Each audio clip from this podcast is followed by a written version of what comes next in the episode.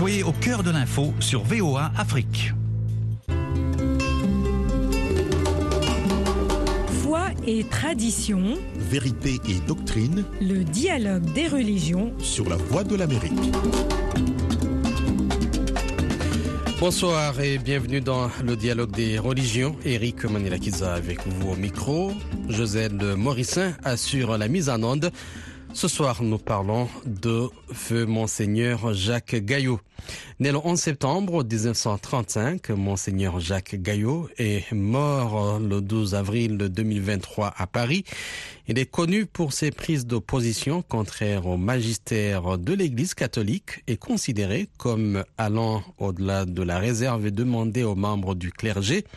Monseigneur Jacques Gaillot est aussi admiré par beaucoup de personnes pour son engagement en faveur des droits de l'homme, de la justice sociale et de la paix. Nous en parlons dans un instant avec nos invités.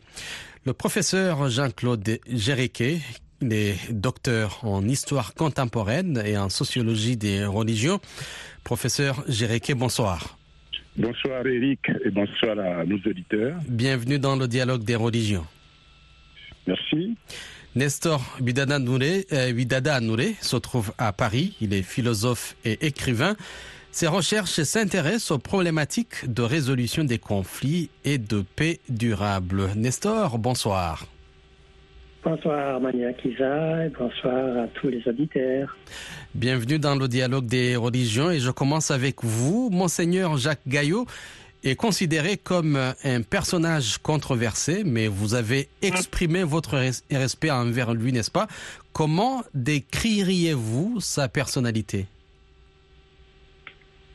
Alors, c'est une personnalité d'une très grande humilité, avec des convictions, je dirais, humanistes et fortes. Il avait beau être populaire et médiatisé, mais c'était malgré lui, car c'était quelqu'un de vraiment très humble. Euh, malgré sa popularité, il était toujours du côté des, des humbles, des invisibles, ce qu'on appelle les damnés de la terre. Et il était toujours en train de lutter du côté des sans-papiers, des anciens prisonniers, des chômeurs, des sans domicile fixe, etc. Et ce n'était pas facile, c'est pas facile de s'engager à marge, euh, parce que s'engager du côté de cette humanité à marge n'apporte aucune rentabilité politique. C'est pourquoi je dirais que c'était un humaniste engagé, un altruiste en quelque sorte. Personnalité très humble, mais aussi euh. Absolument. Il était Robert et ce n'était pas facile. Euh, je pense que c'est Nelson Mandela qui disait No easy road to freedom. Pas de chemin facile pour la liberté. Questionner une institution aussi solide, questionner les fondements de cette institution, euh, je veux dire l'Église catholique, a toujours un prix. Mais je pense qu'il a dit tout haut ce que de nombreux prêtres pensent probablement tout bas, notamment la question du mariage des prêtres. Et le fait qu'il s'intéressait, était solidaire avec les homosexuels, le fait qu'il était pour l'usage des moyens contraceptifs, euh, etc., heurtait bien sûr le consensus de l'époque. Et c'est sans doute ces positions avant-gardistes et qui ont fait qu'il a payé le plus le prix le plus, je dirais, lourd euh, parce que il a, même s'il n'a pas été exclu de l'Église, il a été fortement marginalisé. Mais je pense que l'histoire lui donnera raison. C'est toujours un peu comme ça. Nous allons y revenir. Jean-Claude Géréquet, vous avez rendu un grand hommage à Monseigneur Gaillot. Vous avez eu l'occasion de le rencontrer aussi. Voudriez-vous nous décrire ce moment et dire aussi pourquoi vous avez souhaité le voir? Euh, J'avais souhaité rencontrer Monseigneur Gaillot parce que euh, quand j'étais euh, plus jeune, euh, séminariste, euh, jeune prêtre, c'est quelqu'un qui me fascinait. Et en fait, ce qui me fascinait, c'était le combat qu'il a mené, sa proximité avec les exclus, les pauvres. Hein. C'est quelqu'un qui allait là où l'Église n'a pas coutume d'aller, ce que François appelle aujourd'hui les périphéries. Donc c'est ça qui m'avait vraiment fasciné chez lui. Et donc, euh, quand je suis arrivé à Paris en décembre 2020, en pleine, euh, comment on dit, sa crise de Covid, euh, j'ai demandé à le rencontrer et il n'a pas hésité. N'a pas hésité à me recevoir. Et notre rencontre a eu lieu 30 rue Le Monche, les Spiritains. Et tout à l'heure, le confrère qui, qui est intervenu avant moi a parlé de l'humilité, de la simplicité de Gaillot. Et je le confirme parce que il était habillé simplement. Il m'a offert un petit déjeuner. Nous avons parlé, euh, nous avons discuté de beaucoup de choses. Et puis, euh, je devais rencontrer les, religieuses, les avières qui sont juste à côté. Et Gaillot a proposé de m'accompagner là-bas. Et ce qui m'a surpris, c'est qu'il a, il a pris la valise que j'avais, la petite valise que j'avais. C'est lui qui l'a prise. Vous voyez? Alors, vraiment, ça, c'est vraiment, c'est touchant, ça. Quand on a côtoyé, n'est-ce pas, des évêques qui se prennent pour des demi-dieux, il faut savoir que, euh, voilà, c'est touchant, ça touche beaucoup. Donc c'est quelqu'un vraiment qui m'a fasciné. encore une fois, j'ai aimé, j'ai aimé son combat aux côtés des, des, mal logés, des sans-abri. Rappelez-vous, en 96, il y a eu 300 sans-papiers africains qui avaient occupé, n'est-ce pas, l'église Saint-Bernard à Paris. Et Gaillot était de la partie. Il était là. Parce que pour lui, euh, c'est l'homme d'abord, c'est l'humain. Vous voyez? Il dit que l'église, être, être chrétien, c'est d'abord avoir la passion de l'humain et ça, moi, vraiment, ça me parle, ça. Donc voilà un peu quelques raisons pour lesquelles j'ai tenu à le voir. Et vraiment, je remercie le ciel qui a permis que nos chemins se rencontrent ce jour de décembre 2020. Monseigneur Jacques Gaillot a été démis de ses fonctions par le Vatican. Euh, pensez-vous que cela était justifié, Jean-Claude? Euh, euh, Bon, pour le Vatican, à l'époque, qui était dirigé par euh, Jean-Paul II et, n'est-ce pas, euh, son scribe et gardien de la foi, euh, Joseph Ratzinger, c'était, c'était justifié cette éviction-là. Moi, je, ne crois pas. Je ne crois pas que l'Église, à ce moment-là, ait pris une bonne décision. parce que, comme le disait mon, mon, co-panéliste, Gaillot était vraiment un homme avant-gardiste. C'est un prophète. Et vous savez, les prophètes ne sont pas toujours compris. Ils sont même rejetés, marginalisés, persécutés. Et, ça été ça. Hein, parce que euh, tous ces points, tous ces points, euh, tous ces combats que Gaillot a menés, euh, l'histoire est en train de lui donner raison. Vous voyez? Je prends, je prends comme ça quelques exemples. L'utilisation du préservatif pour éviter la propagation du sida. À l'époque, c'était un discours qu'on ne voulait pas entendre, que l'Église ne voulait pas entendre. Mais Benoît XVI, finalement, a accepté cela. Vous voyez Benoît XVI, donc euh, Joseph Ratzinger est devenu pape, a accepté l'utilisation du préservatif pour éviter le développement du sida. Vous voyez Donc il y a ça. Il y a la question, n'est-ce pas, de l'ordination d'hommes mariés. Je crois que le pape François, il est favorable à ça. Mais Gaillou, déjà à l'époque, il, parlait de ça. Hein, il, il, plaidait pour ça. Vous voyez donc euh, moi, de mon point de vue, euh, ça a été une décision malheureuse. Ouais. C'est pas parce que quelqu'un ne fait pas comme les autres qu'il faut le sanctionner. Ouais. Il avait sa manière, voilà. Il avait sa manière d'être évêque. Ouais. Et cette manière, je peux vous le dire, beaucoup de gens, y compris à l'élection de l'Église, se sont reconnus dans cette manière-là d'être évêque. Hein. La preuve, c'est que le jour, justement, euh, où il quittait euh, Évreux, c'est-à-dire le, le, jour de sa messe de revoir, il y avait 20 000 personnes, vous imaginez, on n'avait jamais vu ça. 20 000 personnes à la messe de revoir de Gaillot. Et il y avait encore du monde à l'extérieur de l'église. Donc ça, montre à quel point ce monsieur a touché les gens, y compris en dehors de l'église. Donc sanctionner un tel homme, à mon avis, c'est une erreur. Et moi, je suis sûr que si c'était du temps de François, François n'aurait pas euh, évincé Gaillot. François n'aurait pas fait ça. J'ai discuté avec quelqu'un qui me disait que les Français aiment tout ce qui est rebelle, contestataire euh, ou révolutionnaire si vous voulez, mais que ça ne marche pas ainsi avec l'Église. On ne négocie pas avec l'Évangile ni avec la tradition, selon la personne euh, à qui j'ai discuté. Oui, je crois que le, constat est vrai. Le constat est vrai. Mais à mon avis, ceux qui disent que l'Église n'accepte pas les révolutionnaires, euh, je pense qu'ils ils se trompent parce que quand on regarde le premier révolutionnaire, mais c'est le Christ. C'est le Christ qui dit que, voilà, par exemple, le sabbat est fait pour l'homme et non l'homme pour le sabbat. Hein, le Christ qui, qui dit, voilà, laissez venir à moi les enfants. Hein, qui va discuter avec euh, une femme, la samaritaine. Donc Jésus a été le premier révolutionnaire. Donc, euh, si, dans, l'Église aujourd'hui on a des prêtres, des évêques qui essaient de vivre comme Jésus, le premier révolutionnaire, mais on ne devrait pas les, sanctionner pour ça. Au contraire, on devrait les applaudir. Parce que c'est ça d'ailleurs la mission du chrétien, être prophète, être un signe de contradiction dans le monde. Pour la petite histoire, c'est le cardinal béninois Bernardin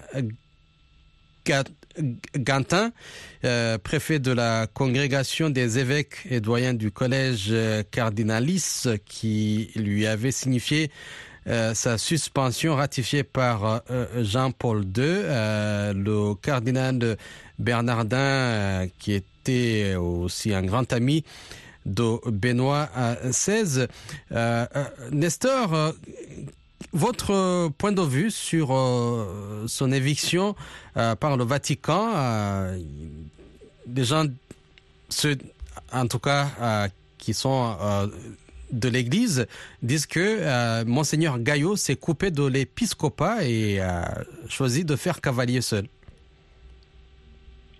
En fait, il a, comme il le dit lui-même, à partir du moment où il a été marginalisé, et il a accepté sa situation avec, euh, avec euh, beaucoup euh, de distance, de sérénité. Il s'est consacré à ce qu'il pensait être juste. Et il, a continué notamment à s'engager et notamment dans la lutte pour la paix. Il était toujours avec les mouvements qui étaient contre les essais nucléaires. Il était toujours en soutien, comme je l'ai dit tout à l'heure, avec les sans-papiers, avec les chômeurs, avec les SDF. Il y a une association qui s'appelle Droit des vents qui a été créée par un médecin, j'oublie son nom, et, et il était avec euh, Jacquard, Abbé Jacquard.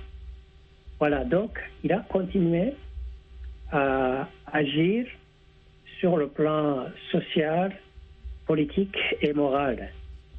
Et en quelque sorte, on peut dire que le fait qu'il a été marginalisé ne l'a pas empêché de continuer à faire ce qu'il pensait très juste. Et je crois, sincèrement, comme le disait mon collègue tout à l'heure, que euh, le, paradoxe de, peut-être de l'Église, c'est que c'est une Église qui se réclame de Jésus, mais qui oublie justement le message de Christ, qui dit qu'il qu'il est venu non pas pour les bien portants, mais pour ceux qui souffrent, pour les pauvres, pour les malheureux. Donc, ce qui veut dire que normalement, l'Église doit se trouver du côté des humbles de ceux qui souffrent, du côté de la justice sociale, du côté de la paix durable. Voilà, donc je pense que c'est un homme, euh, il est resté euh, croyant, pratiquant, mais aussi engagé. Et je pense qu'il était euh, totalement en conformité avec sa compréhension de l'Évangile. Jean-Claude, un prêtre avec qui j'ai discuté, il il dit que euh, l'Église euh, travaille avec les exclus, dont les prostituées, les drogués, les aveugles, aux jeunes filles euh, célibataires. Euh, Donc, selon lui, il faudrait être de mauvaise foi pour ne pas euh, le voir. Il, dit que normalement, la, la liberté va de pair avec la responsabilité. Donc, Gaillot a soutenu des doctrines moralement répréhensibles, selon lui. Et la question m'est adressée C'est ça, oui. Non, euh, je crois que Gaillot avait, il avait une, une, définition de, l'Église euh, que euh, personnellement que j'approuve, à laquelle j'adhère. Il disait que l'Église, euh, son rôle, c'est de soulager, d'accompagner, hein, et non de, de, charger les gens de fardeaux nouveaux. Et quand on regarde, quand on regarde l'Église, comment on dit ça, Jésus, qu'est-ce que Jésus a fait? Jésus, justement, il a été aux côtés de, des exclus, des petits, des pauvres, des rejetés. Donc, je veux dire que Gaillot, Gaillot, Gaillot il, ne fait que marcher dans les, dans les pas du Christ. Vous voyez? Bon, alors, euh, je sais que, euh, évidemment, bon, moi, je n'étais pas d'accord avec tout, tout ce que Gaillot a fait, par exemple, la bénédiction des couples homosexuels. Hein? Euh, bon, Gaillot, lui, il est pour ça. Et je crois qu'on peut même dire qu'il est pour le mariage homosexuel. Moi, je ne suis pas d'accord avec ça. Hein, parce que quand on lit l'Ancien Testament, euh, en particulier Lévitique 18, 22, c'est bien écrit. Hein, euh, tu ne coucheras pas avec un homme comme on couche avec une femme. Hein, c'est une abomination. Vous voyez Donc ça, c'est dans la Bible. Et je veux dire que l'Église, l'Église, euh, voilà, sa boussole, c'est la Bible. C'est la parole de Dieu. Vous voyez Donc là, je ne suis pas d'accord avec ça. Mais hormis cela, je pense que les causes que Gaillot a défendues, c'est les mêmes causes que le Christ euh, de son temps a défendu. Donc on ne peut pas dire que c'est un hérétique, hein, ou bien que voilà, euh, il, prêche autre chose que l'Évangile. Ça, je ne suis pas d'accord. Nestor, on connaît euh, plein de figures, notamment Martin Luther King, Desmond Tutu, Jean-Paul II, Mère Teresa et d'autres qui ont lutté euh, pour le respect de la dignité de la personne humaine, euh, ce qui est la mission prophétique euh, de, l'Église.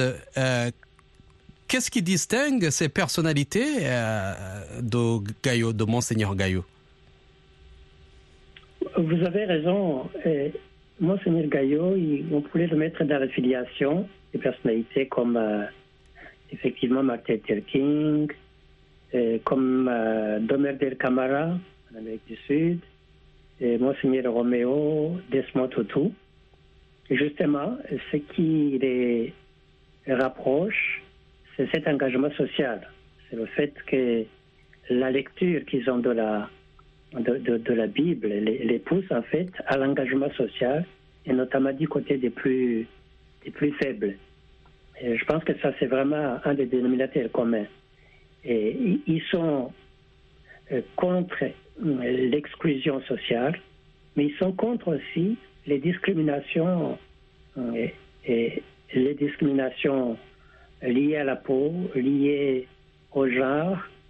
Et voilà, donc il y a ça. Et pour certains, ils ont un engagement politique évident parce qu'ils pensent que c'est par justement la, la, politique qu'on peut changer cet état de, de, misère et pas la bienfaisance. C'est comme ça que, par exemple, en Afrique du Sud, on va dire en Amérique du Sud, Tomer Del Camara est un des piliers de ce qu'on appelle la théologie de la libération. Cette euh, euh, théorie de l'Église et qui est liée à l'engagement politique envie de changer, bien sûr, la situation des, pauvres et des exclus.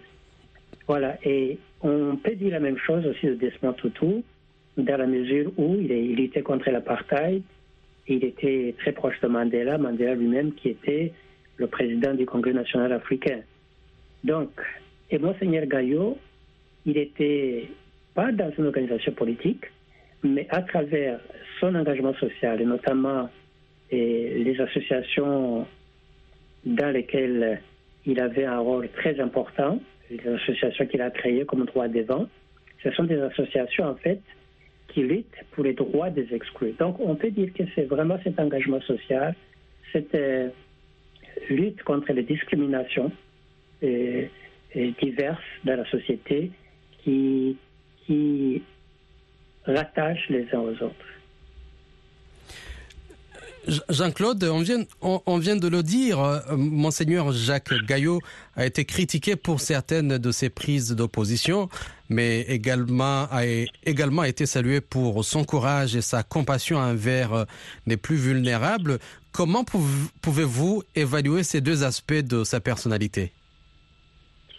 Euh, D'abord, je voudrais confirmer le fait que les évêques de France, je ne sais plus en quelle année, euh, mais c'est longtemps après son éviction, ont reconnu que Gaillot avait le souci des pauvres et des périphéries. Ils ont reconnu ça. Donc c'est un hommage qu'ils lui ont rendu. Et je crois que c'est en septembre 2015, d'après ce qu'il m'a dit lorsque nous nous sommes rencontrés à la rue Le Monde, il m'a dit qu'il a rencontré le pape François. Il a rencontré. Et pour moi, cette rencontre est la valeur de, comment ça, de reconnaissance de, son ministère auprès des pauvres, auprès des exclus. C'est une, forme de réhabilitation. C'est une forme de réhabilitation. Donc, euh, pour moi, euh, les combats que Gaillou a menés, c'est des combats qui sont dans la ligne de l'évangile. Et pour moi, cet homme-là, c'est un prophète, hein, au même titre que Martin Luther King, dont Eldé Camara, euh, Nelson Mandela, voilà, et tous les autres. Il est vraiment, il est, vraiment, euh, je dirais, dans, cette catégorie-là. Euh, bon, alors, on sait qu'on lui reprochait, on lui reprochait d'être trop présent dans les médias, de, de, jouer un peu perso, voilà. On dit, voilà, il fait des déclarations intempestives, hein, sans l'accord, n'est-ce pas, de, des évêques. Bon, mais écoutez, dans la mesure où ce qu'il dit ne va pas contre l'évangile, hein, euh, moi je ne vois pas vraiment le problème. Vous voyez euh, Mais je crois que ça, on ne le dit pas souvent, mais il faut dire qu'il y avait aussi une certaine jalousie hein, euh, de certains évêques vis-à-vis de Gaillot. Parce que Gaillot, il faut dire qu'il était, il était populaire, les gens l'aimaient. Hein, les gens l'aimaient, il était invité, n'est-ce pas, par les journaux. Et donc, bon, je crois que certains évêques euh, ont pris un peu ombrage de cela. Ils n'aimaient pas ça. Voilà. Bon. Mais moi, je crois que euh, cet homme, pour lui, c'était sa manière de vivre l'évangile. Hein, parce qu'il ne faut pas oublier, et d'ailleurs, il est heureux que euh, le pape actuel, justement, parle beaucoup de ça, hein, en invitant l'Église à sortir, à sortir de l'Église, hein, pour aller vers les périphéries. Il y a un, un jésuite italien que j'avais rencontré autrefois à Milan. Il a écrit un très beau livre qui s'appelle en italien Uscire dal Tempio c'est-à-dire sortir du temple. Il faut sortir du temple pour aller vers les périphéries, pour aller vers les mal logés, les sans-abri, les gens rejetés. C'est ça la mission de l'Église. L'Église n'est pas là pour rester, n'est-ce pas? Les chrétiens ne sont pas là pour rester entre eux. Vous voyez? Il faut qu'ils aillent, ils doivent sortir comme Jésus. Jésus n'était pas dans un bureau. Jésus parcourait les bourgs et les villages. Il rencontrait les gens. Et c'est ce que Gaillot a essayé de vivre. Voyez Donc moi, ce monsieur-là, je... Euh, bon, euh, je pas, je, dirais, j'ai pas la, la, capacité de canoniser, mais pour moi c'est un saint. En quelques secondes, en quelques secondes, Jean-Claude, euh, dans quelle mesure pensez-vous que sa vie et son expérience peuvent inspirer les jeunes et les laïcs catholiques aujourd'hui? En 30 secondes. Bon, euh, oui, justement, moi je crois que les jeunes qui cherchent des modèles, Gaillou était un modèle parce que Gaillou avait cette liberté de penser. Vous voyez? Et voilà, euh, ce qui est très fort chez lui, c'est justement cette capacité d'aller là où l'Église n'a pas coutume d'aller. Vous voyez? Et moi, vraiment, je pense que les jeunes, c'est un peu ça qu'on attend d'eux. Hein euh, voilà, sortir, voilà. Il faut sortir de l'Église. Il faut aller hein, vers, n'est-ce pas, les gens qu'on n'a pas l'habitude de voir. Parce que ce qu'on on repose souvent à l'Église, c'est quoi? C'est que l'Église, elle est souvent avec les riches, avec les puissants. Gagnon, c'était tout le contraire. Nestor, la même question. Nestor, la même question. Oui. En quoi euh, pensez-vous il, va influencer les jeunes laïcs catholiques en 30 secondes? Je pense sincèrement que d'abord c'est une personnalité très très populaire en réalité qui a déjà inspiré beaucoup beaucoup de croyants et je pense que son exemple, euh, de toutes les façons, va continuer à, va rester vivant. Merci à Nestor Vidada Nouré, merci à Jean-Claude Jériquet. On parlait des œuvres de feu Monseigneur Jacques Gaillot. Eric Manilakiza vous